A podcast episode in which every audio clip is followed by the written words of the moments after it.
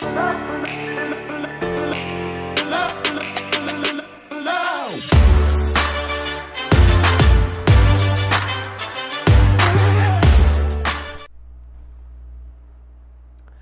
aí, pessoal, sejam bem-vindos a mais um episódio do Norte, o primeiro podcast de guerrilha.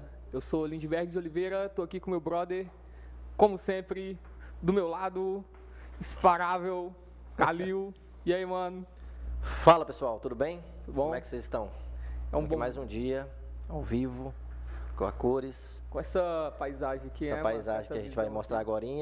Eu hoje tô todo mundo na praia e a gente aqui gravando. Será, mano? Tem gente na praia? Tem muita gente na praia, cara. E a gente tá aqui gravando. Queria estar na praia não?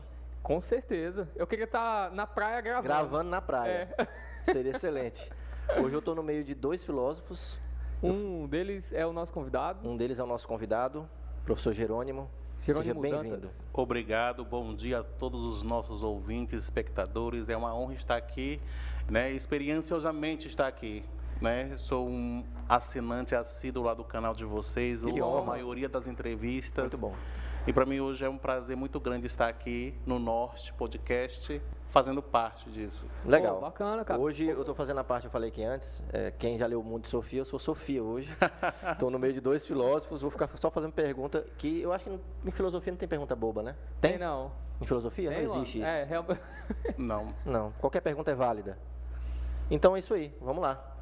É, Ah, só um aviso antes. A galera que quiser mandar os- os- as perguntas durante a, a live, a gente vai selecionar umas duas ou três no final da live e fazer professor Jerônimo. Então mande É, pergunta, façam interajam. perguntas, vão chegando aí, vão chegando. Chegando, É, compartilhem o link, se vocês puderem, na- nos grupos aí, Isso. com os amigos de vocês, para acompanhar esse bate-papo aqui que promete, vai ser muito da hora. É não, mano? Isso aí. Então vão comentando, vão interagindo aí, vão chamando mais gente, pra gente trocar uma ideia legal e no final a gente dá uma lida nos, no- no- nos comentários, comentários, aí. né? Os salves, os abraços, que a gente puder ter tempo pra mandar, o tempo é nosso aí, né? E aí, cara, só tranquilo? Muito obrigado, velho, por ter, por ter aceitado o nosso convite. Eu que agradeço Tá o aqui convite, tá tudo ótimo, né? Vocês falaram em praia, eu moro bem de frente à praia. Ah, é, Quando mano? quiserem gravar lá em frente, já estão convidados. Olha aí. Mano, e é uma vista privilegiada a casa É. do Jerônimo. E o professor acabou de chegar de lá de Conceição, né? É, acabei de chegar nesse Acabou de chegar. Tive a honra de almoçar lá algumas vezes, né?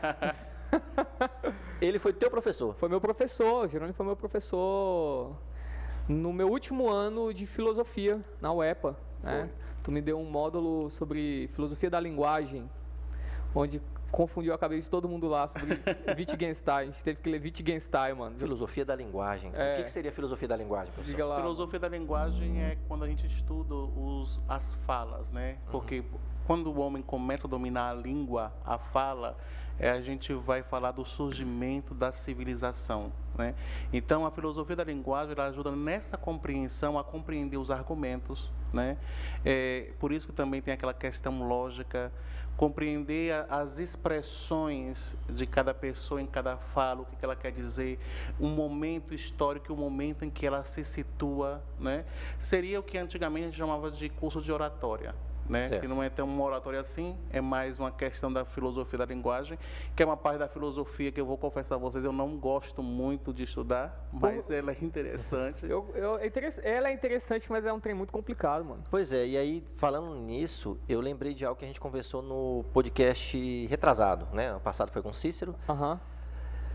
Se encaixaria dentro do estudo da filosofia da linguagem, por exemplo, o que está acontecendo hoje com as questões de gênero, de, de pronome neutro, é, de- dessa mudança que está, por exemplo, a gente está tentando a- a- a retirar, por exemplo, Deixa eu procurar colocar re- todos, todos, todes. Deixa eu procurar uma resposta bem elegante para. Olha lá, mano. Porque isso é uma questão imbecil da modernidade. A linguagem, se a gente não é neutro, imagina a linguagem. Sim. Além de não existir na língua portuguesa, não existe em lugar nenhum. Nem todos, nem todas. É, até por, existem aquelas pessoas e que eu respeito muito que podem não se definir com gênero nenhum. Mas ainda Ma- assim fazem parte de um gênero, né? Isso. Biologicamente falando. Mas assim, para a filosofia da linguagem, isso não existe porque não é nenhuma possibilidade. Muito interessante. né? Não há nenhuma possibilidade dessa, dessa questão transitória neutra ou não neutra. Né? Então, assim, filosoficamente falando, Sim.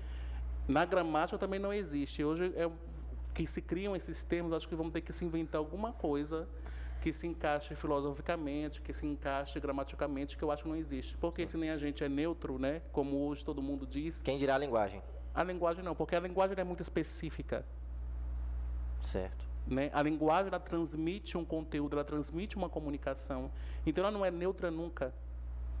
Mas eu acho que não vão criar alguma coisa para encaixar aí? Por exemplo, na própria filosofia, vão tentar fazer isso? Se criar, se cria todos os tipos. Agora, se encaixar é que está o problema. Porque vão fundamentar isso de forma filosófica como? Como?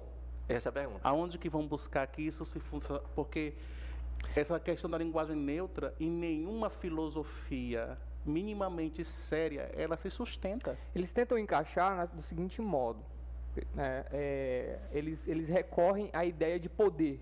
Né? E falam assim, a linguagem, ela também tem o seu tecido de domínio em relação às pessoas, né? Ou seja, você pode dominar as pessoas através da linguagem, através das palavras, né?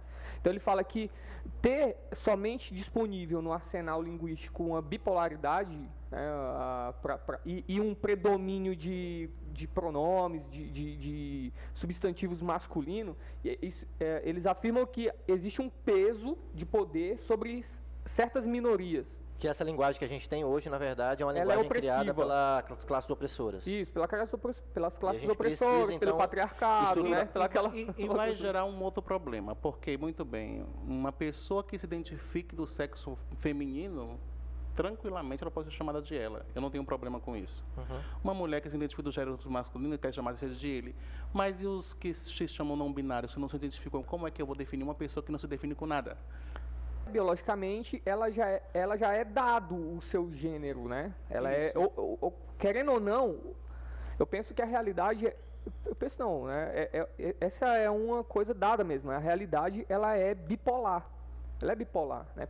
Luz, trevas, preto, branco. Eu tá aí uma palavra que a gente pode colocar aqui para mim se sustenta bipolar. Isso, assim. feminino, assim. masculino, dado pela, pela, pelo próprio mundo, né, pela própria realidade.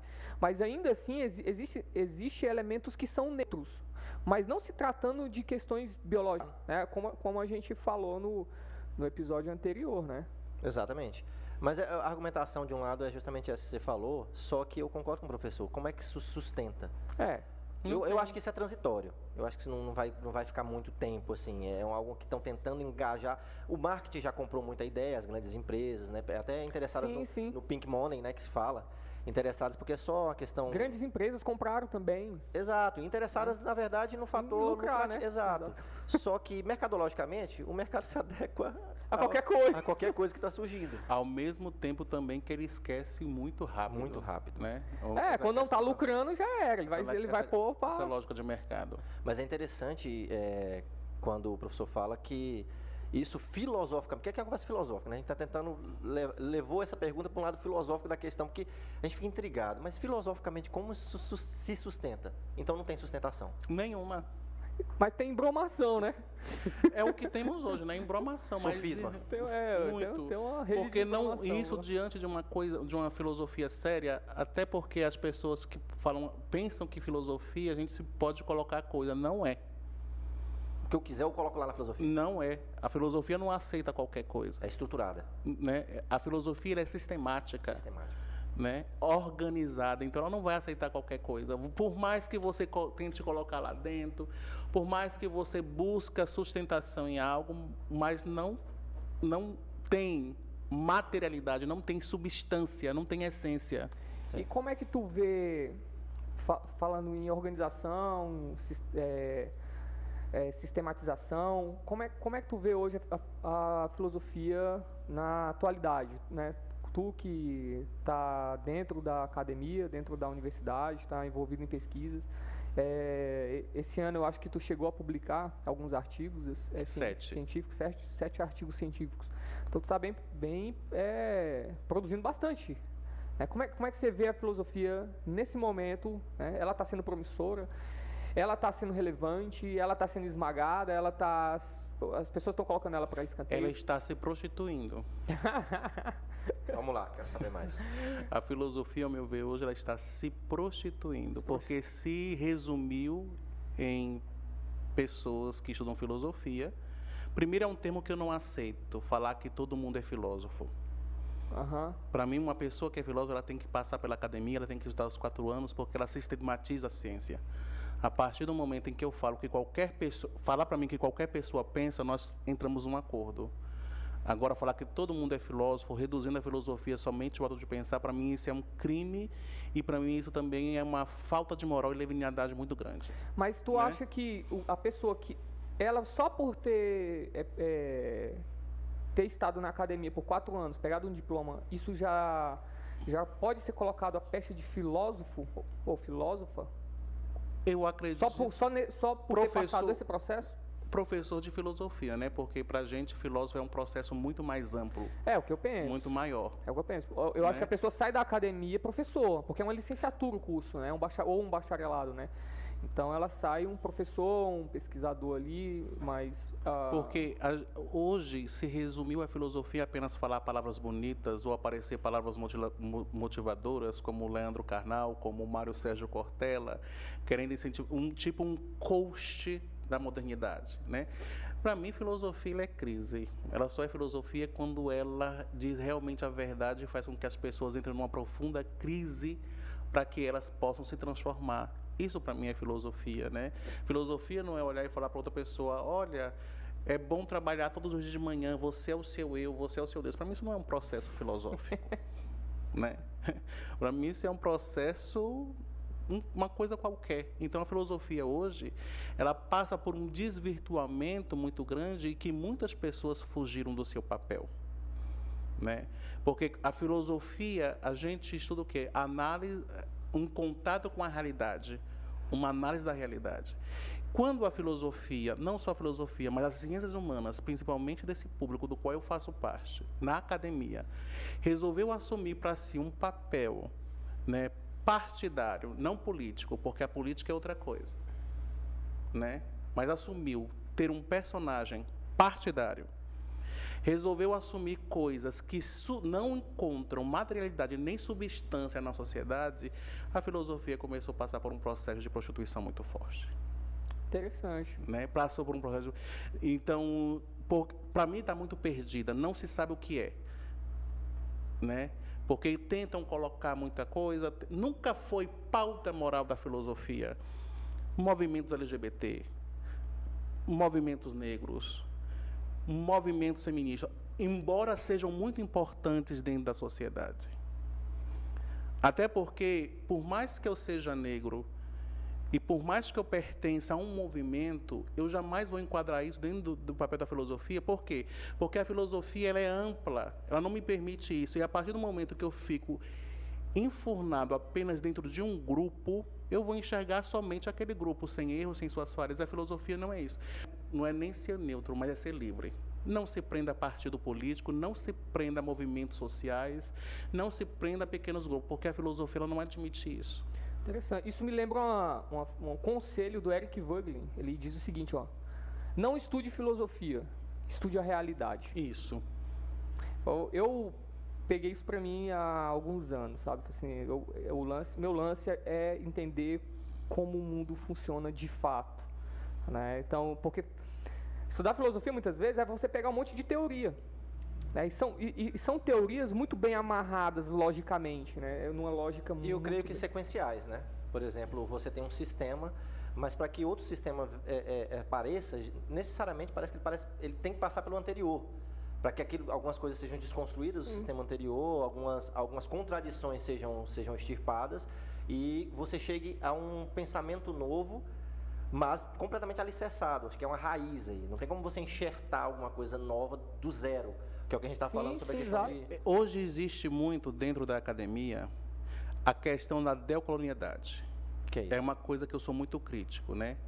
É, de falar que nós temos que ser, que o pensa, vamos pegar o Kant, que é o da vez, que falam que Kant era racista, que Kant era isso, que Kant era aquilo, né? Isso, para mim, passa por um papel de degradação muito forte. Primeiro, porque você não pode pegar um texto inocente de Kant quando ele tinha nos seus 20 anos, né? E que ele não ali não está sendo racista, era uma visão de um homem da, ele era húngaro, se não me engano, prussiano.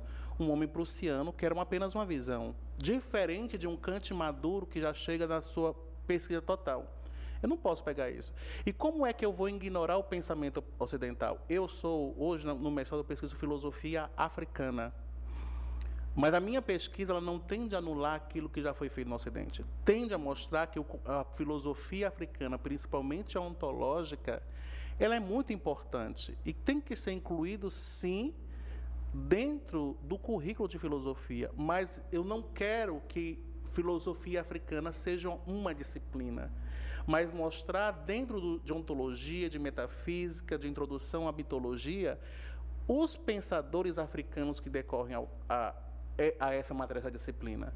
Porque hoje se tende a anular tudo, fala, ah, porque eram homens brancos que produziam. Não, gente, o que está feito, está feito e foi muito importante ter feito nós temos que começar a sistematizar e a produzir a nossa própria filosofia. Né? Por exemplo, a filosofia latino-americana, também da qual sou muito crítico. A filosofia latino-americana, nos currículos, hoje se estuda mais Marx e dentre outros pensadores que não são latino-americanos.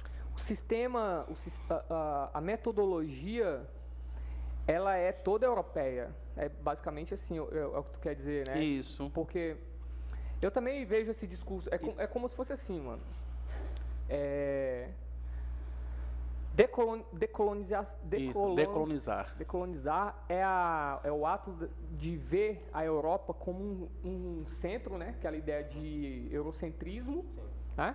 E aí você vai falar assim, não, a gente tem que se voltar para nós, para nossa prática, para o nosso contexto e tentar formular nossa filosofia. Resgatar nossas origens. Isso. E aí, só que o discurso dessa galera, o discurso dessa galera que fala sobre filosofia latino-americana, que fala que eurocentrismo é algo muito essa galera, quando eles vão começar a justificar o pensamento deles, eles começam a citar Marx, começam a citar. Que são é, autores europeus. É, que são autores europeus. Habermas, começa a, é, aí começa a falar assim: é, porque a gente tem que se voltar para o nosso, nosso contexto, porque, como dizia Habermas, não sei o quê. Eu fico, calma aí, velho, mas tu tá querendo justificar. Seletivo. Isso, tu tá querendo justificar a filosofia latino-americana tendo como base, tendo como chão o marxismo dialético, o materialismo é como, dialético. É né? como se fosse esses autores para nós aqui servem e esses não servem. Sim, bem seletivo. Né? Então, porque eu paro do princípio, se nós queremos construir uma filosofia latino-americana, nós temos que começar com os nossos pensadores latino-americanos, né? E que nós tivemos importantíssimos aqui no Pará, o próprio Benedito Nunes, que produziu filosofia e fez filosofia de fato. E é paraense, né? né? é paraense. Um dentre maiores... outros grandes pensadores. Então, tem muita coisa que colocam como enfeite e que isso vai trazer um dano científico da filosofia muito forte. Porque eu ainda sou daquele professor que pensa que jamais podemos fugir dos clássicos. Jamais né? Que eles são de fundamental, eles são a nossa base, né? E logo hoje nesse mundo, né, que todo mundo no Facebook virou perito, que todo mundo quer opinar sobre, né? uhum. as pessoas dizer que ah, porque Sócrates, Platão, esses dias teve o disparo de dizer que não serviam para nada, hum. né? Que não encontram, eu falei, eu, eu, eu nem respondo mais, sabe? Porque para mim é de tamanha mediocridade, de tamanha má fé, a pessoa dizer uma coisa dessa. Ah, porque a filosofia. Agora está de filosofia da prática. Quando foi que a filosofia não foi prática? Engano de quem pensou que a filosofia só é, ficou no oba-oba e nas revelações divinas. A filosofia sempre foi prática, porque ela conduz em você uma prática de mudança. Hoje eu sou um professor universitário diferente do que eu era em 2014 né? Porque se não ocorrer uma mudança em você pessoal, aí sinto muito, já não é mais. Começando pelo peso, né, mano? Tu tá bem fortão, hein, bicho? Botei fé aí. É, 12 quilos a menos. Olha o bíceps do moleque, mano. Ele é 12 quilos a menos, cara. Que doido, hein? Em quanto tempo? Mudando Acho... de filosofia para. Quatro meses. Quatro meses, 12 quilos, treinando pesado. Quatro, cinco meses. Dieta boa. Dieta, Personal. Mas tu quer perder mais ainda? Quero, quero chegar aos 90, ficar com peso Ideal mesmo. Tu tá com quanto agora? 122. Só que tem que perder aí 30 quilos, velho. 32 quilos, então. É a meta. O Calil tá ficando forte. Tô. Tava os peitolinhos. Tá gordinho. Agora tá com o peitoral aí. Depois, É, depois de tem um podcast com, com, com o PH, eu me aprometo. Já é? Ó, tá vendo? O podcast muda a vida das pessoas. Muda, mano. Porque é muito foda isso. Eu acho muito interessante e eu tô aqui Mas foi o realmente- Marco mesmo do PH? Foi. Que da hora, Foi, bicho. dali. Que massa. Então, assim, é... e o Flow também tá fazendo a mesma coisa, né? Os caras foram lá, perderam uma aposta e estão treinando também. Mas, enfim, o que eu estou falando é que eu fico aqui sempre aprendendo, né? Eu aprendo muito. E não sou filósofo, fa- falei isso várias vezes já, eu sou curioso. E eu vejo, clara, voltando para esse assunto, eu vejo claramente, a gente só não vê quem não quer. Um movimento agora atual, talvez iconoclasta, né? Um movimento de tentar solapar algumas bases.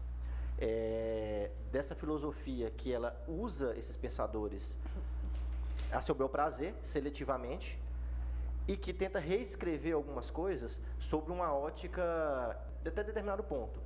Mas tem alguma coisa aí que tenta mudar o pensamento da sociedade como um todo, que tenta levar as pessoas a pensarem de determinada forma, encaixarem em determinado padrão, que se você fugir disso, você já é taxado de tudo aquilo é, que não convém falar aqui, né? Você, é- você tem que se encaixar. Você, eu sempre falo que é a polícia do pensamento.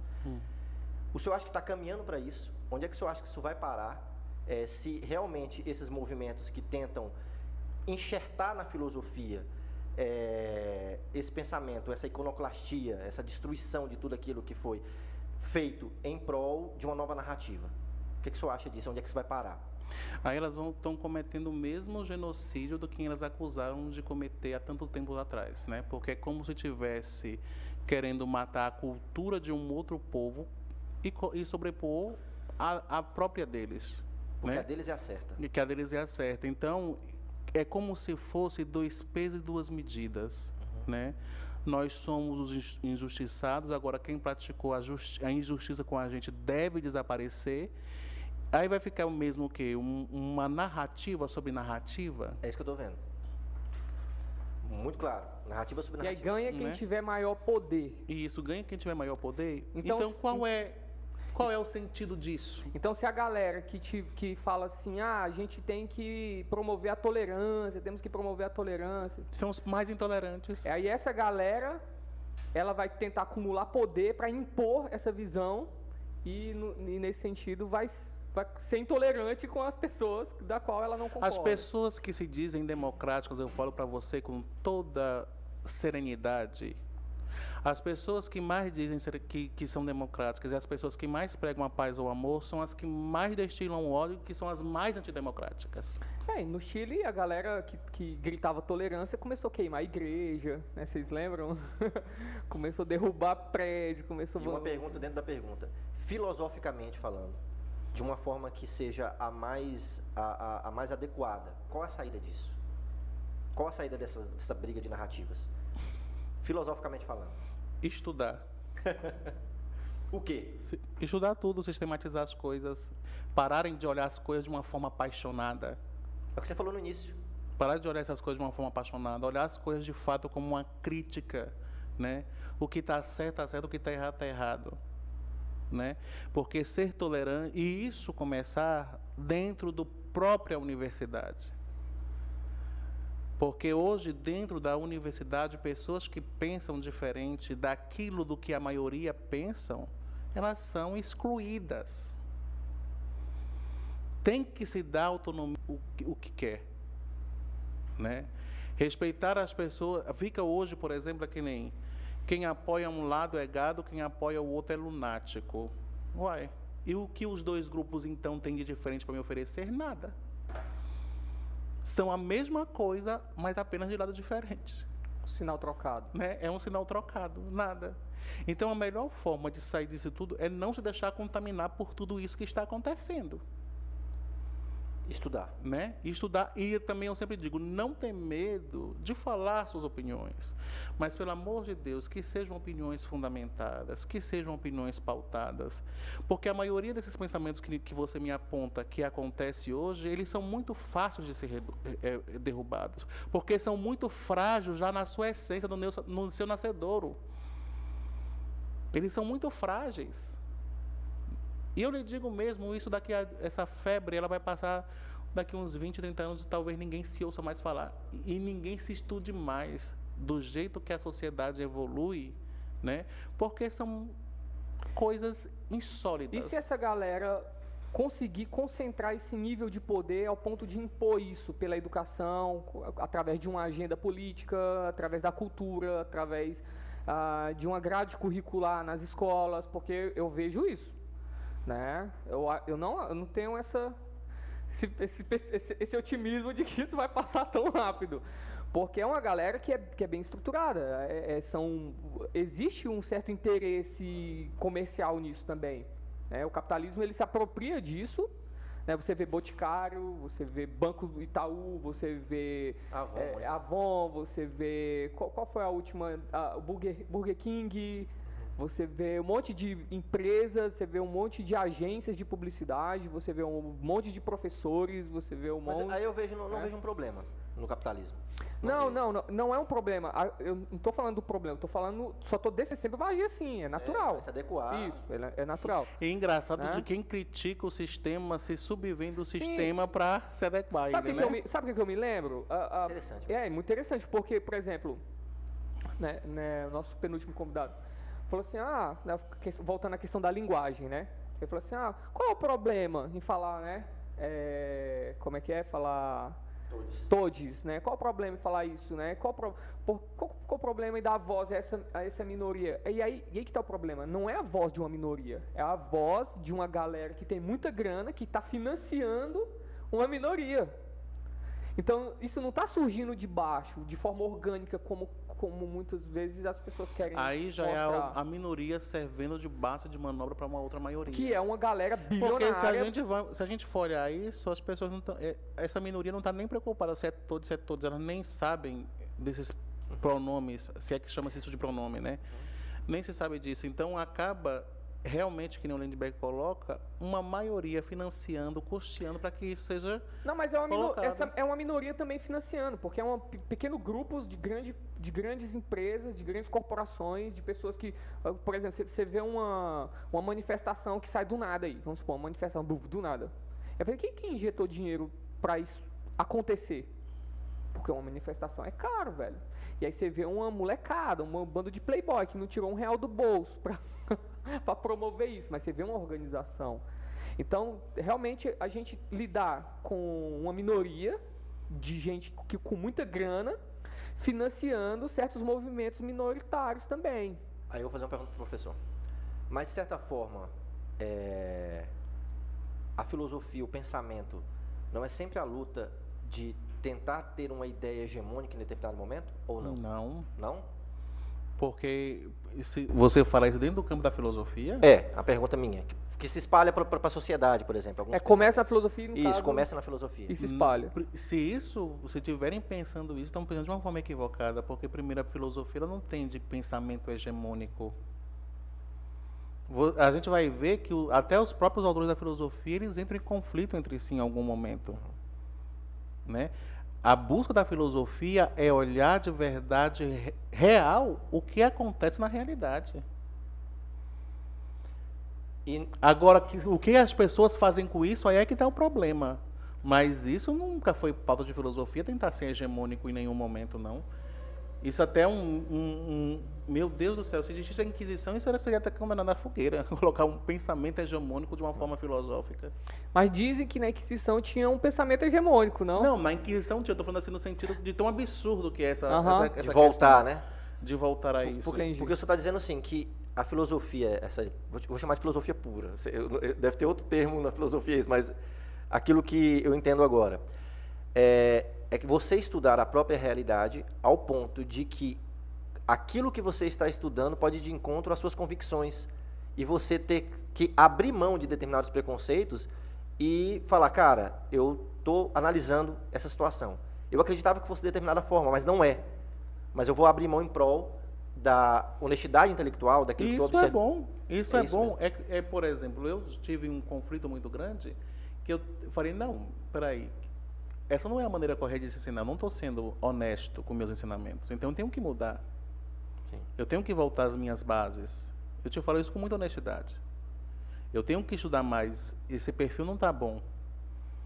Né? Essas convicções, porque quando eu era menino, eu seguia muito essas ideias freirianas, eu seguia muitas das ideias de teologia da libertação.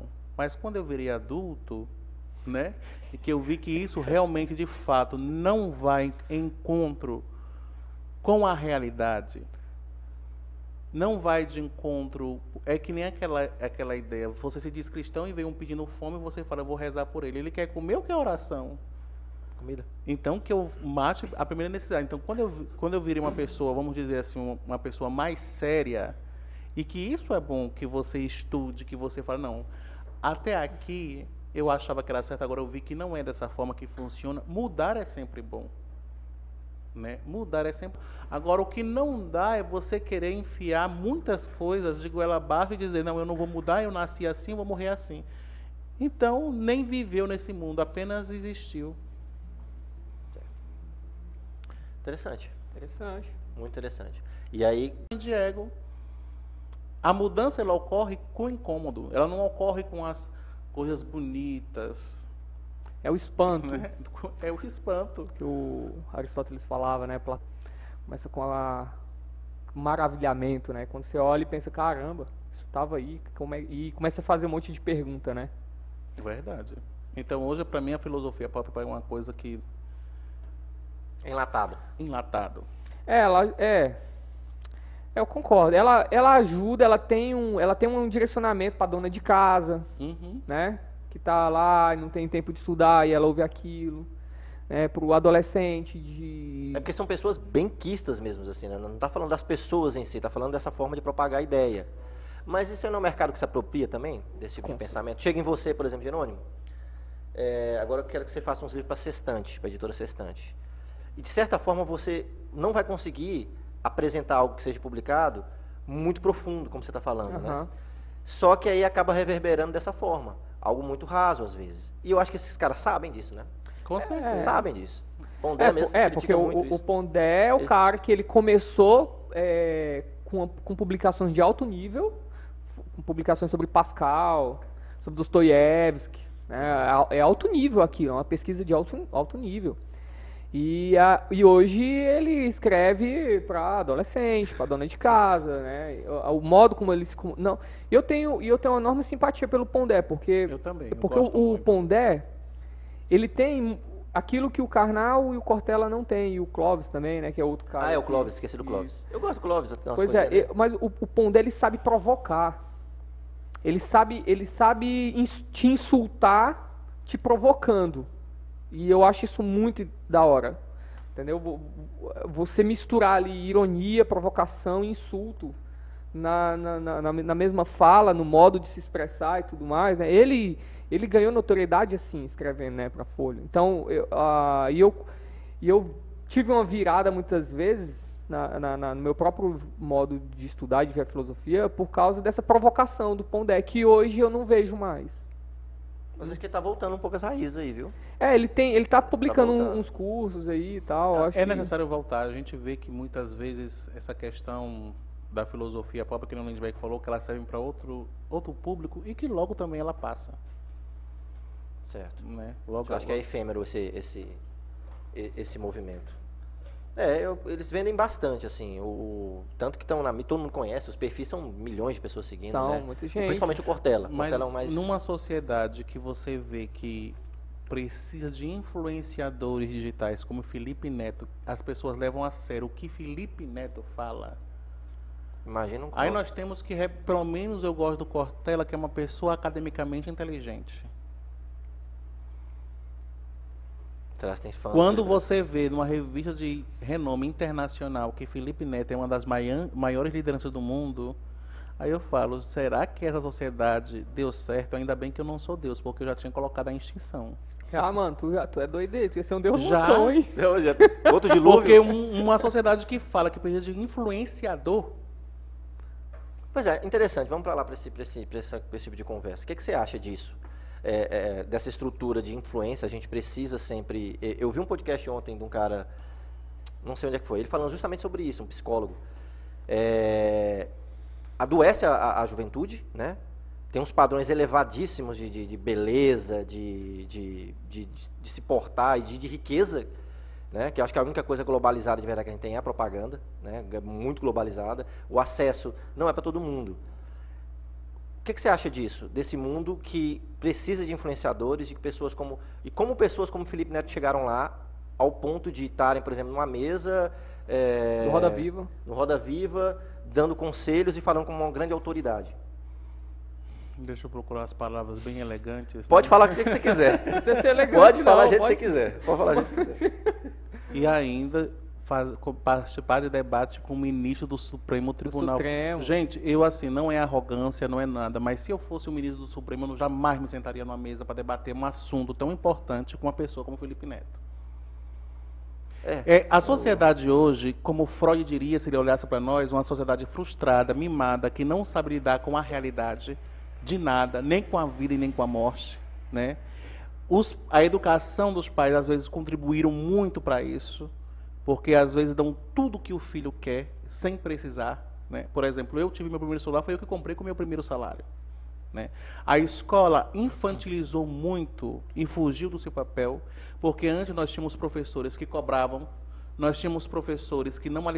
Hoje tudo é o aluno, tudo que qualquer porcaria que se fala se acha bonito. Ou desculpa, eu tenho porcaria, né? Não, moço, pode ficar à vontade, relaxa pode falar você quiser. Imaginem só, uma sociedade onde caneta azul vendeu milhões. Vendeu?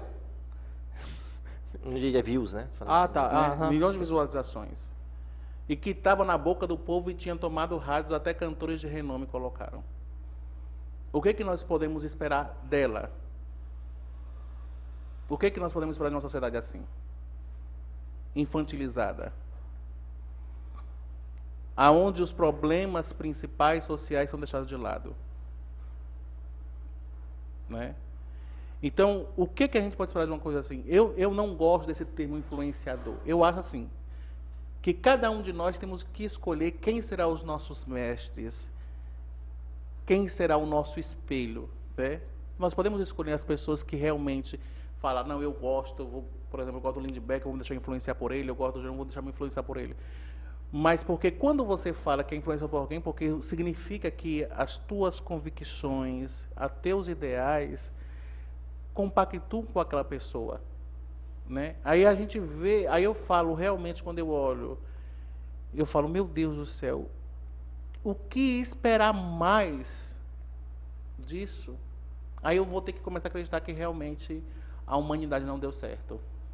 Mas como eu também parto do princípio que quem mudou a sociedade não foi uma maioria, foram uma minoria, e sempre às vezes as pessoas solitárias, como Jesus Cristo, Mahatma Gandhi, dentre outras pessoas, é o que me alivia mais. Né? Então tu acha que o que tem que ter um peso é- é- deve ser essa essa força individual. Isso essa força individual. A gente tem que. Ninguém é um ser isolado no mundo, isso eu sou bem tranquilo nisso. Mas que nós temos que buscar realmente, de fato, nossas melhoras. Não aquilo que a mídia me impõe. Ah, porque ele é bom, porque ele é isso, porque ele é aquilo. E com conteúdo extremamente vazio.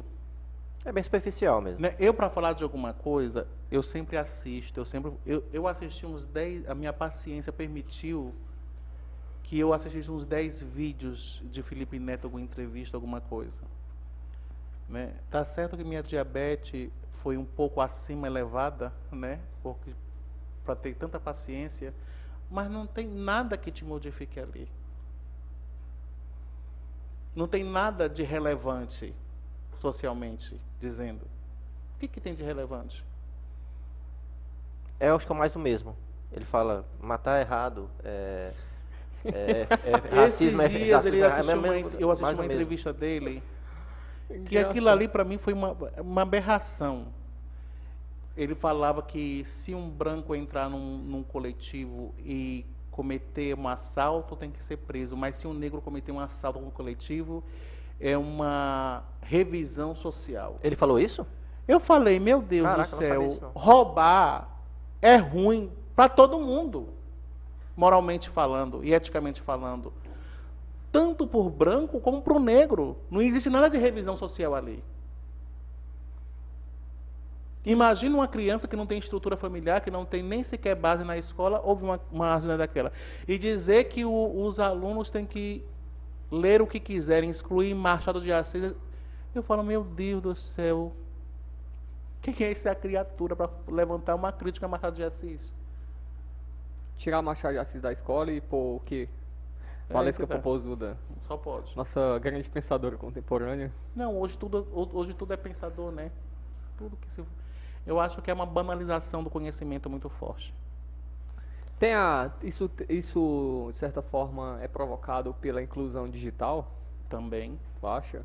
É, o Humberto Eco fala disso, né? É, é o Humberto Eco ele falou que ele tinha, ele tinha razão. Tinha Realmente razão? o Facebook deu uma voz a uma legião de imbecis coletivos. Parece é, que todo mundo emburreceu de uma vez só. Isso é patente. Porque, né? Sabe o que eu penso? Assim, porque é, é uma mistura de um certo conhecimento, que não deixa de ter, mas o problema está sempre na base. Quando você não estrutura nada, é, eu imagino que pessoas assim como o Felipe Neto, que são até bem intencionados, não acho que é mal intencionado não. Tanto que hoje o cara é o maior YouTube do Brasil, né? Passou essa semana o Whindersson Nunes. Passou? Passou. O maior YouTube do Brasil é ele. É, mas é um conhecimento raso, superficial, que se agrega a apelos muito populares a aquilo que a massa no momento está pedindo e a massa muda muito com o tempo. Eu imagino como um barco nas ondas, sem vela, sem remo, sendo jogado de um lado para o outro. Nesse sentido, acaba que essa obviedade vai contaminando as pessoas que não têm base nenhuma, que olham para um cara desse e falam assim, não, esse cara está dizendo alguma coisa que é sempre mais o mesmo, muito superficial. Então eu vejo o problema, o problema é você não ter uma base, uma estrutura de pensamento, sistematizar, como vocês falam muito na filosofia, né? O pensamento filosófico é muito sistematizado, não é a brincadeira que você chega e você começa a escolher pensadores, assim como na crítica teológica. Você não pode escolher um versículo bíblico aleatório, aleatório e fundamentar tudo aquilo que você, porque senão você cria as maiores heresias que existem, né? Com uma, uma descontextualização de um, de um versículo. É verdade. Tô certo ou errado? Não, tá certo. Concordo, mano, contigo. Todo Mas a cabeça, a cabeça tá assim, ó. muito bom, muito bom, muito bom. E o papo, papo tá bombando aqui. Tá, ué. Vocês querem que eu leia aqui? O professor Zé Rodrigues comentou várias vezes. Sério? Ah. Professor Zé Rodrigues, um abraço pro senhor. Um abraço pro Zé Rodrigues, um abraço pro canal Milton Estudos. Isso, ele foi muito gentil conosco aqui, o Sim. Zé Rodrigues. E quer que eu leia agora ou quer que a gente vá deixar pro final mesmo? Olha, tanto faz. Leia aí. Zé Rodrigues falou o seguinte, é porque eu acho que é bom ler agora, porque entra no papo tá, Já que... tá na, na, quente, né? Já, já tá quentinho aqui. Aí ele fala o seguinte, Bom dia. Parece que vocês estão equivocados sobre decolonialidade. A proposta não é jogar fora nada do que nos trouxe aqui. aqui. O que vejo os decoloniais defender é que é preciso problematizar os cânones. Isso foi inclusive autores europeus que nos ensinaram a fazer isso. Concordo. Tem que pro problematizar mesmo. Eu concordo. O que, que você acha disso? Não, eu também concordo com ele, mas o, o, o, da forma que é apresentado hoje em alguns setores acadêmicos não é essa. É que se exclui tudo, pelo menos é a forma que eu sinto. Mas também o, o, o professor ele coloca de uma forma correta. Uhum. É essa a proposta fundamental. Sim. Mas da forma que ela é apresentada hoje, porque eu já participei de muitas mesas redondas que falam sobre decolonialidade a palavra-chave sempre foi excluir, excluir, excluir, tal autor é racista, tal autor é isso, tal autor é aquilo, tal autor é aquilo. Então, assim, não me abarcou nada de novo, né? Então, a, minha, mim... a minha experiência, a minha experiência sobre isso, é, ela é um pouco diferente, porque ela é ela entra, ela não, não, não, vejo gente falando em excluir tanto mesmo, né? Eu vejo gente falando assim, olha só, bora, bora esquecer a Europa, né? Bora esquecer um pouco a Europa, e embora construir a nossa própria filosofia aqui, de acordo com o nosso contexto, com os nossos problemas, com, a, né, com o que a gente tem aqui. E eu, eu, o modo como eu vejo é o seguinte, a filosofia ela não é para isso, porque desde a Grécia Antiga já está dado ali o que é filosofia. Já está dado ali. Então, nesse sentido, não existe... Ó, pessoal, vocês vão assistir aí, não precisam me crucificar. Mas, nesse sentido, não existe filosofia oriental. Não existe filosofia africana. Não existe filosofia latino-americana. Existe filosofia só. Tá, tá entendendo? Mas é mais fácil didaticamente compartimentar para aprendizado. Não, não, sim. Eu, é. eu entendo quando querem dizer filosofia oriental. Eu, eu entendo. Uhum. Mas não é filosofia oriental. A gente pode chamar isso de pensamento oriental. Ah, tá. Tá, tá entendendo? E, tu, tudo, e tudo bem, não tem problema nenhum não, não, não, não ter filosofia africana. Porque, porque filosofia ela é algo que nasce num lugar específico, de acordo com problemas específicos, e trata aqueles problemas com uma sistematização específica. Uhum. Isso só, só aconteceu em um lugar do nosso planeta. Não aconteceu na África, não aconteceu na China, não aconteceu no Japão, não aconteceu em lugar, nenhum outro lugar. Aconteceu na Grécia, entendeu? Em um, em um dado momento. E essas pessoas começaram a tratar certos problemas de acordo com com essa sistematização, com certa metodologia e, e foi muito profundo isso. Acontece que os africanos podem usar isso e usam, beleza, ok, não tem problema nenhum também. Né? Os orientais podem usar isso? Podem, beleza, ok. Mas isso não nasceu na África. Isso não nasceu, percebe, no Brasil. Mas a, outro, a crítica não é certo, a crítica não vem, estou é, pensando possivelmente do outro lado aqui. A crítica não vem de uma hegemonia, só que eu penso também que, e se essa hegemonia estiver correta em determinados aspectos, né? Porque a crítica vem, é, mas esse pensamento é hegemônico. E se eu não quiser aceitá-lo, se a gente quiser construir a nossa própria realidade, resgatar a nossa própria essência? Tudo bem, pode é tentar, né? ótimo. Né? Eu acho que eu respondi, acho que é super válido. Eu, eu, acho que é ótimo. Uhum. Mas você conhece, construir o seu próprio pensamento, isso não implica que você vai excluir o outro que já existe. Certo.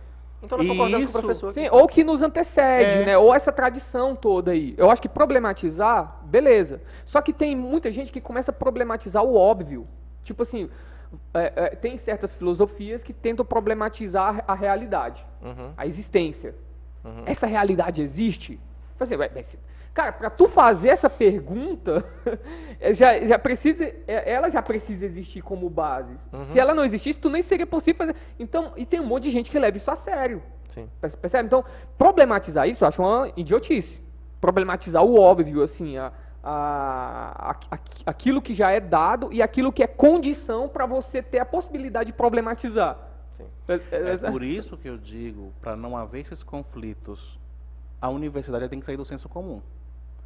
Porque a minha experiência com pessoas que falaram sobre decolonialidade é a que eu narrei aqui, não é a que o professor mostrou aí. Uhum. Né? Porque às vezes a, a universidade ela está comprando tanta coisa, levando por senso comum, que hoje não tem nem razão mais da universidade existir se ela levar para esse pensamento. Entendi. Né? Então ela tem que ter, não tem uma sistematização correta, muitos têm. Mas quando foge da ótica do outro, não se torna interessante. Né? Porque talvez se dentro da universidade eu tivesse tido uma amostragem da qual é o nome do professor? José Rodrigues. Foi nosso o, convidado. É que o professor José Rodrigues tem, talvez a minha visão seria totalmente diferente. Uhum. Então a forma como foi apresentado, né? né? E, e, da forma que é exposto. É, eu também acho que é mais exposto dessa forma. Uma forma de de tentar realmente solapar algumas bases e de tentar fazer com que a gente engula engole porque está errado, eu estou dizendo que está errado. Aí acaba a gente cometendo e tendo uma interpretação equivocada de muitas coisas que nem é dessa forma. Né? Que nem, nem pauta moral dessa forma. Então, por isso que é muito. É por isso que eu digo que tem que haver uma responsabilidade acadêmica. Como fazer isso? estudando, estudando, estudando, e sendo sério. Sistematizando. E, e e essa sistematização ela tem que ter um rigor muito grande, né? Mas o senhor falou, por exemplo, ah, isso entra em conflito com o que o senhor disse no início, né? É, não do seu pensamento, mas que o senhor disse que a, a, pessoa que ela tem um pensamento que vai contrário, e vamos ser bem claro, né? Vamos, uma pessoa conservadora de direita hoje dentro de uma faculdade federal, filho de filosofia, e ela for pensar, você tá, vocês, vocês dois já me disseram, Diverger me contou experiências de que é um, você é excluído das rodas de debate, você não é ouvido, porque tem que ser daquela forma, tem que seguir aquela linha. Como lidar com isso? Não tenho medo de falar, quebrando o pau mesmo. Agora, eu, eu antigamente eu fazia a linha meio, meio meigo, né? Ah, vou tentar incluir todo mundo, vou tentar comprar esse discurso porque talvez que eu estou equivocado, mas depois que a gente se liberta disso, e, e é muito bom a gente falar nessa questão, porque conservador, essas coisas assim, vai muito mais além do que é ser de direita, do que ser uhum. não é. Sim. Né? Porque muitas vezes a gente fala do conservador como se fosse uma pessoa arcaica, retógrada, né? Que quer. Não, o conservador é porque ele tem uma linha de pensamento. Sim. Né? A palavra é a palavra que conserva alguns os pilares que ele considera importantes. E isso não está sendo. Eu, eu odeio esse discurso quando nos falam assim. Ah, mas porque igualdade social, renda para todos, isso são pilares da esquerda. Isso são pilares de todo mundo que quer bem um bem-estar social. Não é monopólio de um pensamento. Não é monopólio. Eu, eu já sofri muitas questões. Como é que pode você, negro, filhos de negros, professor, é, ter um, um, um, discurso desse? Primeiro, eu não sou monopólio de nenhum desses, nem de direita, não sou monopólio, não sou monopólio nem de esquerda. E tu não tenta né? falar por todo mundo também, não? Por todos os negros? Não, eu não. Porque eu não sou unânime. Eu não tenho, eu tenho um pensamento do qual eu acredito e convivo com ele, mas eu jamais vou pôr a minha forma de pensar como uma verdade absoluta que todos devam seguir e muito mais chamar de ignorante aquele que pensa diferente de mim. Jamais vou fazer isso como eu já fui chamado. De ignorante. De ignorante porque eu estou de um lado, porque eu penso dessa forma. Não, eu penso e tenho a crença nisso. Mas não significa que você, porque eu sou aberto a todos os tipos de pensamentos. Entendeu? Eu estudei todos eles para ver se eu não estava equivocado. E muitos desses argumentos, até muitas vezes válidos, para mim se tornaram apenas clichê. Né? Sim. Como é que eu posso monopolizar essa raça ou aquela raça ou aquele pensamento? Será que todas as pessoas e os bons homens e mulheres, né, que pensam de forma ética, não querem igualdade, não querem bem-estar, não querem melhor distribuição de renda? Eu acho que esse é um pensamento de todos nós, não é não? Isso. Falou de algo. Agora isso é um pensamento estritamente da esquerda? Esse também da direita? Não, eu acredito que isso é um pensamento de todos aqui. Falar, ah, porque o negro tem que defender essa bandeira, o LGBT tem que defender essa bandeira. Não, eu, eu, eu sou até, eu entendo muito os movimentos. E é que nem eu digo, eles são importantes.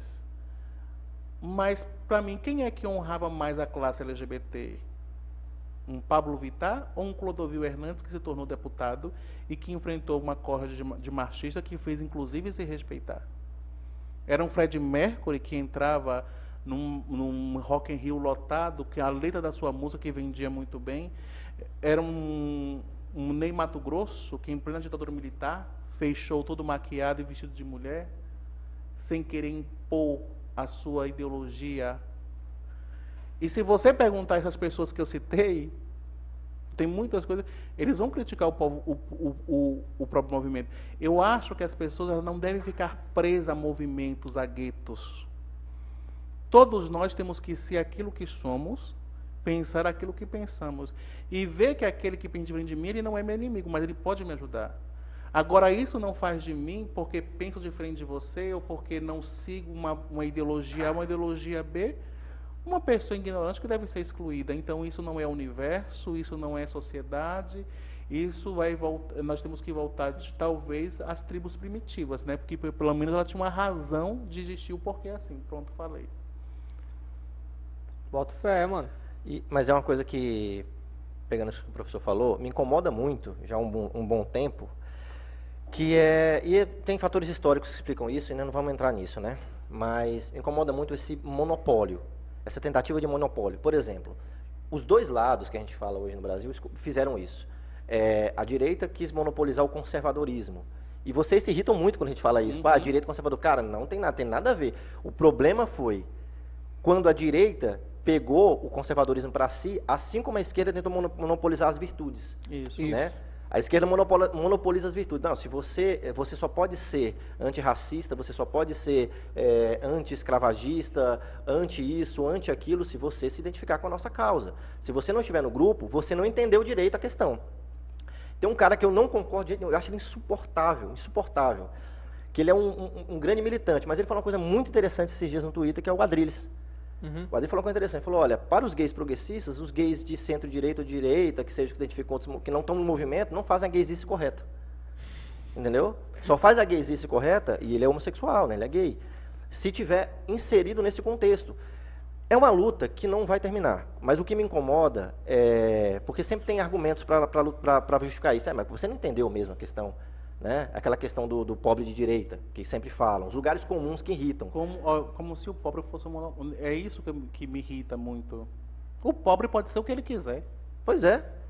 Porque acaba que nesse A, tipo. esquer- a esquerda gosta tanto de pobre que parece que tem que ser todos de É, esquerda. né? mas, pois e é, é, mas- uma classe que não tem pobre no seu meio, porque para eles parece que eles podem ir para Paris, para Roma, para França, mas o pobre tem que ganhar aquilo que é dado pelo Estado e acabou. é um fetiche, de certa forma. Sim. Mas aí, só para fechar. Isso, esse tipo de comportamento em que você não aceita que uma pessoa que tem esses pensamentos não faça parte desse grupo, ele acaba indo de- em contradição com aquilo que você prega. Quando você não aceita, quando você fala mal, quando você exclui. Porque a base do movimento não é o amor ilimitado, não é o paraíso na terra, não é aquilo. É, o amor, Tolerância. a tolerância é infinita, nós somos tolerantes demais. E, cara, não é. Então, não existe esse monopólio de pensamento. Eu sempre falo, a emancipação do indivíduo tem que ser de, de você mesmo, intelectual. Você tem que pensar por conta própria. Se você se identifica com algumas causas e tenta lutar por elas, tudo bem. Agora, eu acho que você não pode se diluir nisso. Porque quando você se dilui nisso, você perde sua identidade. Com certeza. É o que tu falou sobre coletivo, coletivismo. né? Coletivismo versus individualismo. É, e é aquilo que também eu, eu, eu comentei, né? Tipo, não, a, a- parece que não é sobre ser negro, não é sobre ser homossexual, parece que é sobre você estar do lado certo. Né? Tipo assim, se você não estiver do lado certo, que é o deles, dessa- ou- o nosso, né? É, já era. Se você não estiver do meu lado, né, você vai ser inimigo. Independente se, vo- se, se você fizer parte do gênero, da classe, da raça que eu defendo, com, com unhas e dentes. É verdade. É uma grande, é uma grande briga de narrativa mesmo. É eu acho que grande- não tem como fugir disso. Não, não tem como. A não ser Não é, por uma tomada de consciência, né? Mas eu acho que a filosofia, e vocês dois estão aqui para me responder isso, acho que a filosofia ela, ela te dá uma liberdade. Quando você quer realmente ser um pensador sério, um filósofo sério, não dá? Com certeza. Você fala, cara, eu não vou entrar nesse jogo, eu vou pensar por conta própria, eu É, vou... eu, eu, eu penso que a filosofia ela tem que ser a produção desse espaço interior onde você começa a criar essa liberdade que tu fala primeiro Uhum, do lado de dentro sim. esse esse ambiente interior esse mundo interior você tem que cultivar isso né? e é algo que eu não aprendi num curso de filosofia na verdade eu só comecei a entender de fato filosofia depois que eu saí da, da universidade Como foi sua Assim, experiência dentro da, da, da, da academia? E ainda está sendo, porque é, é professor. com, com professor A minha experiência acadêmica ela foi muito religiosa, né? Porque eu estudei no seminário filosofia, Uhum. né? Depois que eu saí fora, eu estudei filosofia. Mas ela tinha pensamentos muito ainda. Era, era um, ali eu acho que era um confronto de verdade, porque de um lado nós tínhamos né, os professores italianos, que eram bem mesmo conservadores, que eram bem clássicos, e nós tínhamos aqueles outros brasi- os brasileiros que de fato eram assim, teologia da libertação, movimentos sociais, então eram mesmo assim dois peixes, dois podemos dizer assim. Aham. Mas eu tive uma, eu considero que eu tive uma boa base filosófica nesse, nesse sentido Sim. né, de conhecer. Por mais que muito tempo da academia eu tenha tido também é, optado por essa questão mesmo de libertação dessas coisas, depois que eu vi que nada disso compensa, né? Que só existe uma coisa só, Que é? filosofia. Pronto, e acabou. Pronto, acabou. Certo. Interessante Bem interessante. E aí, pode falar que senão eu vou, eu vou falando aqui, cara. Pode falar, mano. Também aí? eu tô te ouvindo. Eu tô, eu tô gostando de te ouvir, na verdade. Mas eu tô gostando de aprender, eu gosto muito de ouvir o professor também. É, Tem outra perguntinha aqui? Vamos Manda lá. ver lá aí. O professor Zé Rodrigues perguntou, falou que o senhor generaliza tudo e que gosta de impor. Não, como é que é? ingenuidade e olavismo, essa história de impor uma cultura. Teoria da conspiração? Não entendi. Que ele está dizendo na defesa do que a gente está, de certa forma, falando contra aqui em alguns aspectos. Que essas teorias da conspiração de impor uma cultura são apenas ideias olavistas, de, de teoria da conspiração, que não existe isso. Ou, ou existe? Bem, olavismo, teoria da conspiração. Não sou muito adepto, não entendi o que ele quis dizer, porque a gente tem um pensamento daquilo que nos foi apresentado. A ideia, é, a ideia, pelo que eu entendi, essa ideia de impor uma cultura, é cultura? Tá aí? É, que uma ideia, na, isso, é, a teoria, eles... é mera teoria de conspiração. Isso, exato, exato. Né? Que, eu acho que foi aquilo que eu falei, né, sobre alguns bilionários que estavam. Isso, como se fosse uma teoria da conspiração. Quem é que são esses caras? Ah, é, é sempre Não, mas tá tudo vago. lá, cara. Você pega esse site desses movimentos sociais, estão lá os patrocínios, estão lá as arrecadações, porque eles são. Existe uma lei que você precisa mostrar é, de quem você recebe dinheiro, né? De quem você recebe financiamento. Então tá tudo lá. Você só pesquisar, não, não, não é algo que você demora a encontrar, né? Tá tudo muito lá. Você pega, por exemplo, né? Um exemplo, poderia dar vários, né? Vamos supor um exemplo aqui, né? A, as manifestações pro aborto do grupo Fêmen, por exemplo, né? Sim. Que, é, você vai lá no site do grupo Fêmen, tá lá Open Society, né? Que é uma organização do George Soros, uhum. né? Que é um grande bilionário, cara, é um do, dos mais famosos aí, e tudo mais. Tá, tá, só que agora isso virou piada. Uhum. Tipo. Virou meme já. É, virou meme, né? Então é, é fácil você colocar a peste de teoria da conspiração, porque Sim. meio que virou piada. Aí você, aí você olha, você começa a falar isso, aí começa a apontar o dedo, olha lá, o conspiracionista, uhum. tá vendo só? Sim. É bitolado, e terra é engraçado, plana. algumas né? coisas são bem engraçadas. é, terra acredita em terra plana. Aí, aí junta tudo, né? Negacionista, terra plana, conspiração. Mas acho que é isso que tem que ter muito. Olha, eu não acredito em teoria da conspiração. Não? Mas eu... existe, pô. Uai, por que não? Não, pra mim isso é história de ficção científica, assim, falar. Um pode grupo. existir, mas. Não, cons... eu... eu... penso assim, conspiração sempre existiu, cara. Você, você pega qualquer livro de história sobre.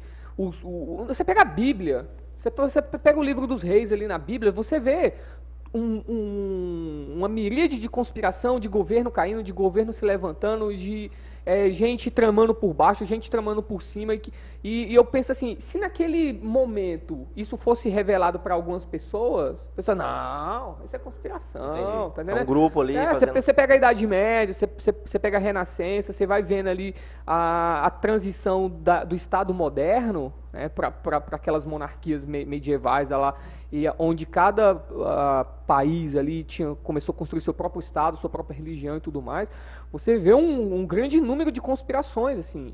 Lógico, né? Eu acho que na época as narrativas eram bem mais. Uhum. Percebe? E aí, com, com, a, o tempo vai passando e você vai tendo acessos a documentos e aí você vai confirmando, não, não, é só essa aqui. É. Você pega a história do, da União Soviética, velho. O modo como ela se desenvolve, a queda, a, a União Soviética. Olha a loucura da União Soviética, mano. Ela fazia documentos extremamente originais como se fosse dos Estados Unidos. Tipo assim, soltava numa. Uhum. Tô, tô, sendo bem raso aqui também, né? Soltava numa praça, né? E aí uma pessoa via, pegava o documento, tava lá, ó, dizendo que os Estados Unidos iriam invadir é, a Ucrânia, com não sei o que lá e tal, e era falso. Uhum. E a galera só que mobilizava, criava, oh, os Estados Unidos e tal, vai, Ucrânia e tudo mais e tal. Então a KGB fazia, fazia umas loucuras dessa aí. Tá certo? Então é teoria da conspiração. E a é, eu vou pensar um pouco mais sobre Não, isso. e aproveitando que o professor falou no início... Mas assim, eu, ah. eu, eu, eu, eu, assim, eu discordo que eu generalizei, eu acho que não tornei nada geral, até porque todas as coisas gene, gene, generalizadas é burra. E eu discordo desse pensamento de pensar que tudo que é diferente se decorre de olavismo, de teoria da conspiração, dessas coisas que talvez nem eu conhecia. Eu vou parar para estudar agora sobre isso. Olavismo. É, né? olavismo é um, um aceito interessante também. Eu acho uma, é tipo um aceito. É tipo o contrário do que é criticado, de certa forma. Mas está vendo como é que estão as coisas? Você sequer pode minimamente fazer uma crítica uhum. Que já coloca você em movimentos que nem sequer você pensava que existia. Você nem conhecia. E qual que é a diferença, que você falou lá no início, entre partidarismo e a verdadeira política? Porque a política ela condiz no bem-estar social, é a arte de governar bem. O partido você tem um Deus do qual você acende uma vela que você tem que seguir. É você transforma né? a política numa religião, no Isso, caso? numa religião. como se a, nós temos tantos candidatos, mas hoje se partidários em função de dois. A política partidária é tão mesquinha, ela é tão mesquinha, né? muito mesquinha meu, ao meu ver nesse sentido, que acaba criando não homens que governam, mas deuses. É, Mitos, John, né? É, que... John Gray, ele fala que a política moderna, né, ele, de Maquiavel para cá, ela se transforma num, numa religião civil. Né? John, John, Gray é, é, foi discípulo de Isaiah Berlin, né, um dos grandes liberais e os intelectuais liberais. Que o outro candidato pode roubar, pode negar, pode fazer o que for. Não, mas ele é do meu partido, então ele é honesto. Então, para mim, isso Interessante é um... vocês falarem. O partidarismo, então, é quando a política se transforma numa religião. Civil. Civil. É, é seguindo a, a, essa ideia do John Gray, o próprio Eric Vogel ele fala isso, que é, é, essa a política moderna ela nasce como uma espécie de milenarismo político. Tinha um milenarismo religioso, onde as pessoas iriam acreditar na vinda de Cristo, uhum, né? Sim. Então, o milenarismo político é basicamente você acreditar que você pode construir o céu na Terra, que está chegando o fim da história. E aí Karl Marx leva isso... Tipo a ideia comunista, né? É, o Karl Marx leva isso ao extremo. Céu... No sentido sistematizado. Ele sistematiza ao ponto né, de a gente entender isso racionalmente, como é que isso acontece é, as vias de fato. Ele só não descreveu. Gira em torno de um cacique. É isso no sentido mais, mais chulo, mais, mais local, né? Mais local. Porque eu já fui partidário, já sei disso, já fui filiado em partidos. Já, mano? Já. Ah, bota fé. Né? Já fui filiado em tu partidos. Tu já foi candidato, né? Já fui candidato. É, já foi candidato. Será, hoje se, torna, se torna muito em torno de Bolsonaro e Lula, né? Será Isso. que esse partido desses dois só tem esses dois? Não tem mais ninguém bom? Eu pode ter, pode ser. Pode que, não, tem, lógico tem, que tem, tem né? Tem. Pode ser que Será que não tem? Tem, mas, mas não tem. vai rolar, eu acho, cara. Enquanto tem que girar vivos... em torno apenas de um, de um nome. Então, isso eu acho que não pode nem chamar o nome de política. Se a gente olhar na etimologia da palavra, só gira em torno dos dois, então acabou. Ou é um, ou é o outro, ou é Deus ou é o diabo, então Nesse caso não pode nem chamar nem de Deus nem de diabo. Eu ia falar isso. Né? ou é o diabo, ou é o diabo. É. O cão é ou é o cão, ou é o caramunhão. Mas é bem isso, porque do jeito que a gente analisa, a, a galera do, de um lado critica, falando que o bolsonarismo, esse mito, essa mitologia criada em torno dele. Mas a mesma coisa é feita em, figura, em relação ao Lula, a figura do Lula. É uma mitologia, é um, car, é um cara que já não anda entre nós, ele flutua. Uhum. E é, é, é engraçado isso, porque realmente surgiu duas personalidades, não foi dois partidos.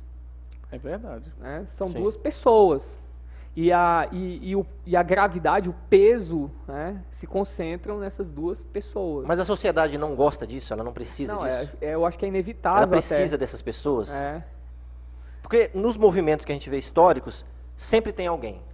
Sempre tem alguém que a massa está olhando. Seja de um lado, seja de outro. Seja fascista, seja comunista. Né? É, a massa precisa. Filosoficamente, vocês não acham. Qual, qual é a explicação para isso? Que eu acho que é mais um fenômeno psicológico, né?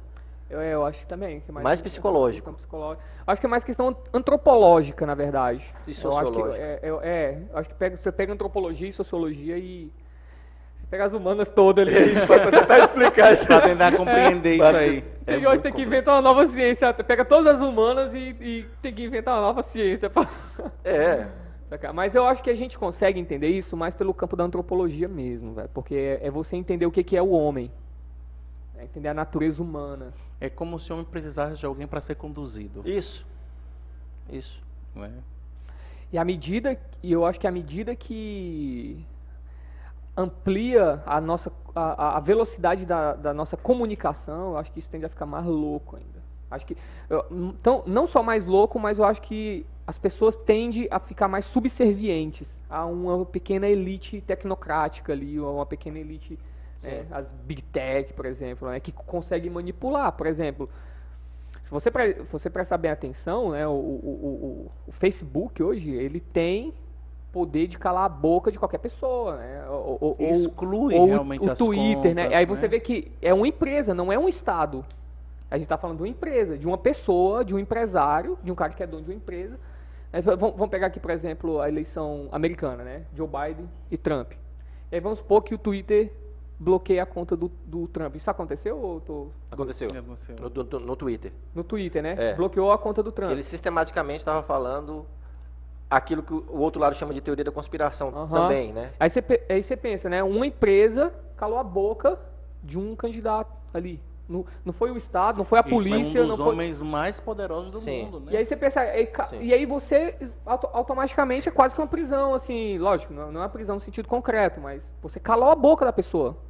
Acabou. Mas aí, mas aí, É tá. louco. aí a gente vai eu, só tô, eu só tô falando, eu só tô colocando a- dimensão do poder que isso poder tem, sim né? O, o poder de uma empresa, não é? não- até então a gente entendia que o Estado era esse- essa coisa mais poderosa.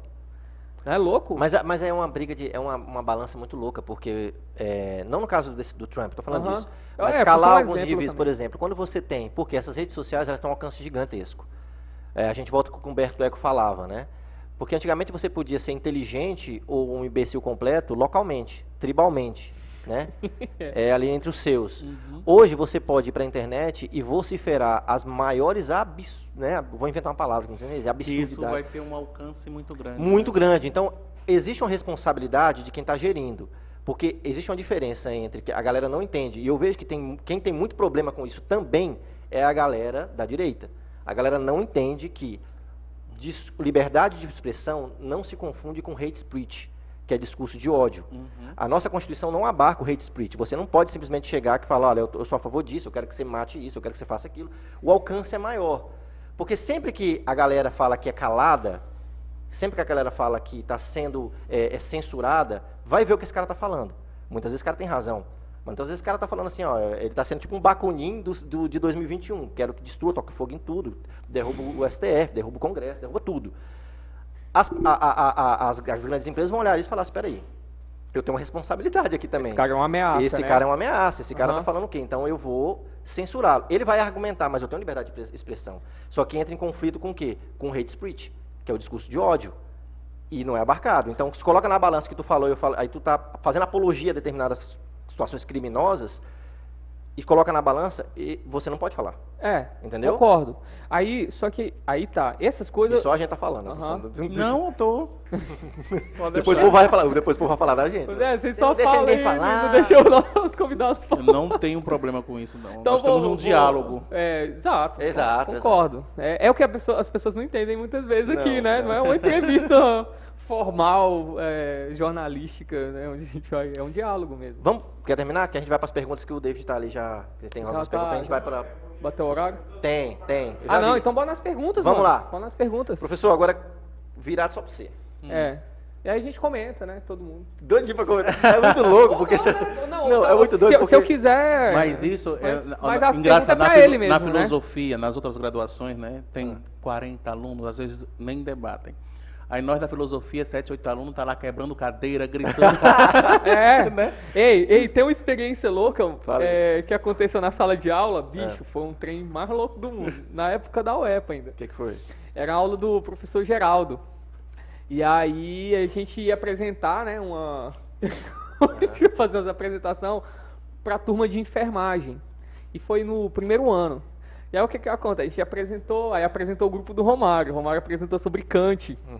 Só que, mano, falou coisa com coisa. Todo mundo, os três da, da apresentação, não falou coisa com coisa. Depois o Romário conversou comigo e falou assim, bicho, eu não entendi nada do que eu tava falando. Sabia nem que tava falando. E aí a minha, meu grupo era existencialismo, que é o que eu adoro. É um Kierkegaard? é, é, é Kierkegaard, Heidegger, Sartre. Uhum.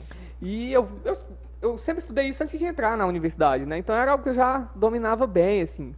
E aí a gente, e aí a- nós fomos o último, meu grupo.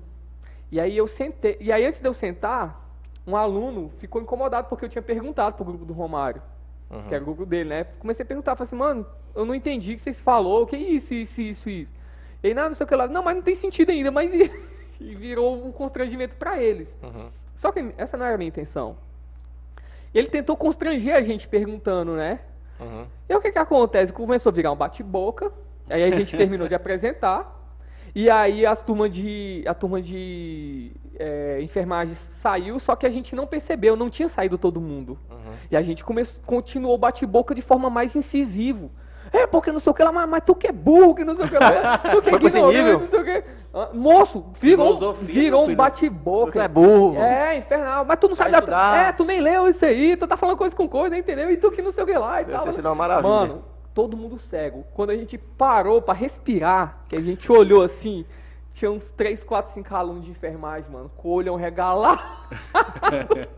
Porque Mas quase... isso era aula do professor Jerônimo? aula. Não. Não, Geraldo. Ah, ah, tá. É outro professor. Era aula. Só que a gente perdeu a, Já não era a mais moderação. aquele- Sim. Isso. Já foi um trem moderado. Partiu pra loucura mesmo. Sim. assim. Velho, e, o, e a gente não se deu conta que tinha gente que não era da. Porque na nossa turma é de boa. Bate boca lá, fica lá. É normal. No outro dia, todo mundo normal. E aí, tudo bom e tal? Ou meia hora depois. Aham. Mas aí tava a galera. Aí pronto, mano. Aí a nossa turma ficou. Conhecido. ficou conhecida como a mais loucona. Vamos lá. É, vamos pela ordem aqui de postagem. Pergunta do professor Zé Rodrigues. O iluminismo sofreu grandes abalos no século XX. Ao professor, eu pergunto se ele acredita que o iluminismo ainda tem fôlego para sustentar o projeto da modernidade. Vai lá, mano. Boa pergunta. Eu também achei. Boa pergunta, pergunta. professor. É.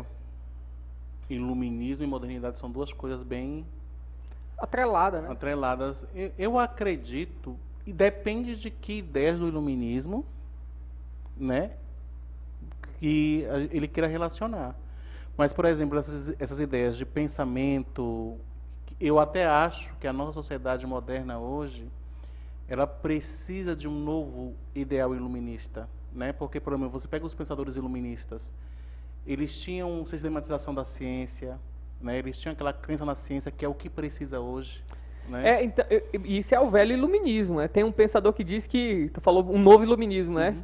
Mas e se o velho nem tiver chegado ainda aqui?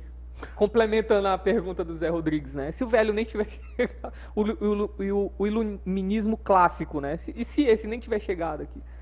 Né? Porque esse negacionismo é uma afronta, né? Como você falou, é a sistematização da ciência. Essa, essa esperança, muitas vezes até exacerbada na ciência, né? É verdade. Se nem o novo tiver chegado aqui, nós temos que fazer uma forma dele chegar, né?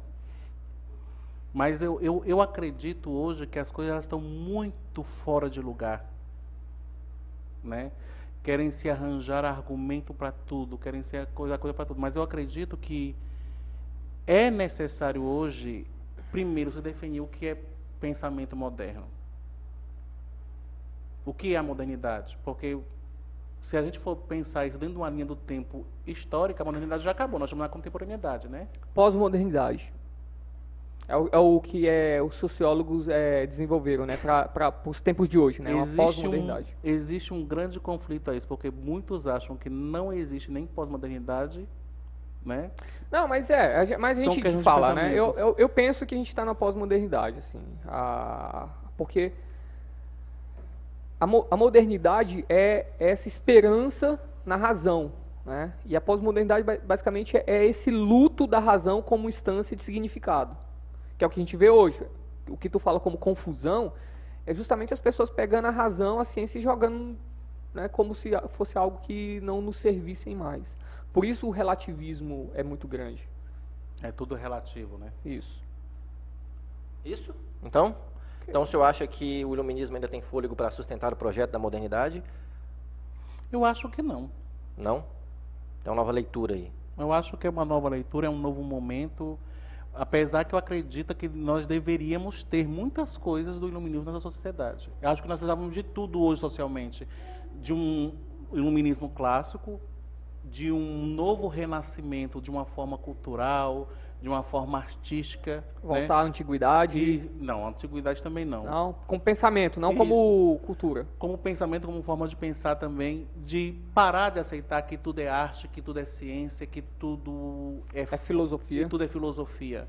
Ah, até agora né? Eu acredito numa, numa questão de uma seriedade mais científica, mais acadêmica, Entendi. Certo. de uma maturidade intelectual maior.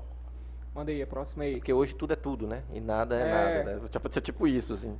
É igual agora, tudo é linguagem, né? tudo é poder. O KM comentou, um abraço pro nosso brother KM. Ah, é, o KM. Eu ia falar disso, KM. É, o Zé, o Zé Rodrigues e o Caime faz parte do nosso grupo Maria Quitéria. Um abraço pro Maria Quitéria aí. Eu lembrei realmente, quando estava falando de teoria da conspiração, Também. desse livro do Humberto Eco, Cemitério de Praga. E ele está falando aqui que o que você falou lembrou o, o, o, livro Cemitério de Praga e das conspirações lá do livro. É, a outra pergunta é do Lucas Nunes. Professor Jerônimo. Meu orientando de filosofia. Em é. falar nisso, senhor Lucas Nunes, você, o senhor está atrasado, está em débito comigo, viu? Diga lá. Lucas perguntou o seguinte: Professor Jerônimo, fala aí para nós o que é ser professor e um balanço de toda a sua trajetória até aqui. Como o senhor avaliaria a sua trajetória? Né? Um abraço e estou esperando a reunião para tratar do TCC. Resume aí. A minha vida. Olha, eu me tornei professor. O meu sonho era ser médico, cardiologista. É? Uhum. Meu sonho era ser cardiologista, né? Mas depois eu fui me encantei pelos padres e falei, não, vou me tornar, vou para o seminário né, vamos para o seminário. Aí fui estudar, passei pelo propedêutico, que é no seminário, depois fui estudar filosofia, né, não cheguei a teologia que eu saí antes. Depois eu gostei dessa arte de ensinar, né, porque para mim, o que é ser professor? Professor é aquele que tenta ser o condutor, né? Que ele tenta ser o condutor, é aquele que ensina, é aquele também que pratica aquilo que, que ensina, porque para mim não adianta nada, eu acho que nós temos que educar pelo exemplo. O que eu falo, o que eu argumento com você, eu vivo isso porque eu acredito. Eu não sou muito aquele pseudo-comunista que fala fora iPhone, aliás, vamos ter uma, uma sociedade mais justa com isso e aquilo, mas quando vê o outro passando fome não está nem aí. Né? Eu acredito que é, a arte de ensinar tem que vir através de uma prática. Você tem que viver aquilo que você ensina, de fato. E eu, o que é ser professor para mim, nesse sentido, na minha, toda a minha trajetória? Aí me formei em 2009, fiz duas licenciaturas, uma de História e uma em Filosofia. Depois eu fiz a minha primeira pós-graduação, que foi pela PUC de São Paulo, né, que foi em Ontologia. Depois eu fiz Metodologia do Ensino da, da, da História. Depois fiz Prática do Ensino da Filosofia. Né? E eu fui me tornando professor nesse sentido. E eu gosto muito de encantar as pessoas, né? Eu gostava muito de encantar as pessoas, de falar bonito, ser tipo corteliano, de falar aquilo que as pessoas gostaram de ouvir, para que elas se aproximassem de mim, para que eu fosse tipo o mito delas, né? Depois eu rompi com isso porque é, é necessário a gente fazer uma análise muito profunda e principalmente quando as pessoas elas te colocam isso, né?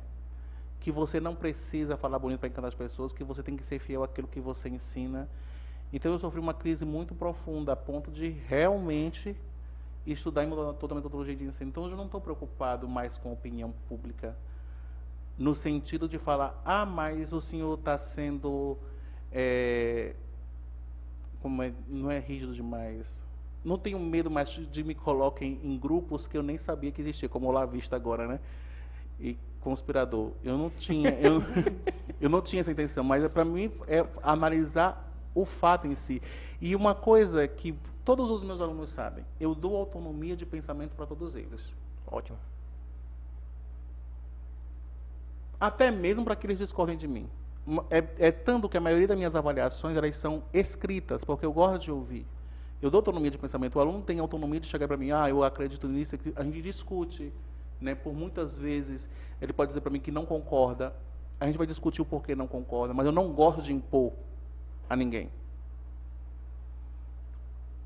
De chegar, isso aqui é certo e você acredita nisso, ou de excluir as pessoas que pensam totalmente diferente de mim. Né? Porque para mim ser professor é inclusão, professor de autonomia de pensamento, eu tenho uma, eu tenho uma resistência a TCCs muito grande, porque você tem que basear a sua fala no pensamento de algum autor. Eu acredito que isso mata a criatividade. Né? Eu gosto eu, eu, eu queria que os alunos tivessem uma autonomia de pensamento muito maior do que aquele mundo fechado do TCC. Mas né? essa, autono essa base de referência, é, não é ela a, a base da autonomia? Não, sim. Eu, no, quando eu falo assim, do aluno já escreveu o que todo mundo fala, não é na questão da referência. É, por exemplo, ele pegar. É como se fosse fazer o que está muito na moda hoje, um artigo revisado, só revisar aquilo que o autor já falou. Eu não sou muito simpático só, a isso. Só comentar o que o autor já falou, no caso. Isso. Entendi. Entendeu? Então, eu, a minha trajetória é essa. Aí agora eu passei no mestrado da UFT em educação e passei no mestrado também da UFPA. Tu vai fazer os dois? Estou pensando. Se eu vou ter pernas e coragem para isso, eu não tempo? sei. Qual a necessidade? Tu, tu gosta dos- das duas áreas mesmo, É é? porque uma em educação, aonde eu estudo a filosofia africana, Aham. né? Isso é uma exceção no currículo, e outra é gestão em currículo da escola básica. Então, como as duas têm o mesmo viés educacional, eu posso acreditar e faria só duas disciplinas do outro e faria a tese, a dissertação, né? Então, Sim. Muito bom. vamos ver. Vamos lá, mano. Próximo aí. É isso aí. Acho que mandar um abraço pro Jales, nosso brother Jales. Charles. Agradecer a galera que participou, né, todo mundo que mandou comentário, mandou perguntas. E agradecer a presença do do professor. professor. Muito obrigado. Muito obrigado por ter vindo deslocado de Conceição É, para cá. aceitado. Eu que agradeço para Tu é mim. nosso segundo convidado de Conceição do Araguaia, né? foi a Rivânia, né? Rivane. Rivânia. Eu, errei- eu errei o nome dela aqui, né? Se mata, massacraram depois. Ai, tu foi doido. Não, mas foi lá ao vivo, né? Pô, É, mas eu pensei que era. É a Rivane, que é um, uma influencer lá de Gente boa Conceição. pra caramba. Exatamente. Foi muito é, generosa também por se deslocar de lá, né? Pra cá. E você. Eu e a gente agrade- quer mais, gente. Eu sei que tu vai agradecer de novo aí, eu tô te atrapalhando. Cortando, tá- tem três horas cortando ele aqui. tô te atrapalhando por teus agradecimentos aí. Mas a gente quer mais, quer mais pessoas de lá de Sim. Conceição. A gente quer trocar uma ideia com a galera de lá. A gente vai gravar na frente da casa dele, lá na praia. Ele falou. Fiquem É, à ué. vontade. Vamos gravar lá. A vista é Fazer um privilegiada. especial, né? É bonita mesmo Isso. a vista lá? Porque É. tem que ser, mano. Tô brincando, é bonita, mano. Já foi lá, né? É. Vamos lá. Vamos da gravar lá na frente da casa do professor Jerônimo lá. Muito É bom. isso aí, cara. Muito obrigado. Palavra Olha, eu que quero agradecer a você, Lindbergh, Calil. ao Calil, a todos os nossos espectadores, a todos aqueles que mandaram perguntas, né? Não me senti ofendido em nenhuma delas, mesmo naquelas que foram contraditórias a mim, porque eu acho que as ideias elas nascem dos contraditórios, né? Eu sempre gosto de ver essas questões até para que eu possa revisar muitas coisas, né? Mas agradeço de coração, acho que isso é um momento muito rico, né? Vocês têm um alcance que vocês nem sabem, né? Aonde estão chegando e que isso é importante porque hoje nós temos uma mídia carente de programas intelectuais como esse. Quando eu digo intelectual é que tem um bom uma boa conversa, que tem de fato uma preocupação de não levar apenas uma única ideologia ou apenas um único fato, né? É discutir com todos, é dialogar com todos, é mostrar que os pensamentos diferentes eles são necessários e que a gente tem que aprender a conviver nesse mundo de fato com as diferenças, né? Pensar dói, né? Porque o angustiante. pensar ele vem acompanhado com uma transformação pessoal e individual muito forte, né? Então, eu digo para todos muito obrigado. Espero daqui a alguns meses ou anos for de novo ser convidado por aqui. Precisarem de gravar na minha casa, seja na beira da piscina ou na beira do Rio Ah, Araguaia, aí que doido, eu né? botei fé. estejam todos convidados. Muito obrigado. Valeu. Muito obrigado, professor. Passar mais algum recado, mano? Não, é isso aí. Vamos almoçar agora. Vamos almoçar? A galera já tá querendo almoçar também em casa, né? Pessoal, obrigado É mesmo isso por estar aí. acompanhando até Muito aqui. Obrigado, um abraço a todos e até lá. Se inscrevam no canal, ativem o sininho e sigam a gente pelo Instagram e o professor Jerônimo E também. compartilhem essa, esse episódio aí, pessoal. Bora compartilhar aí, bora chegar a mais pessoas. Se você gostou, compartilhe com seus amigos. Se você Olá. não gostou, compartilhe com seus inimigos. E vamos sempre discordar com elegância e fundamento. Valeu! Valeu, falou.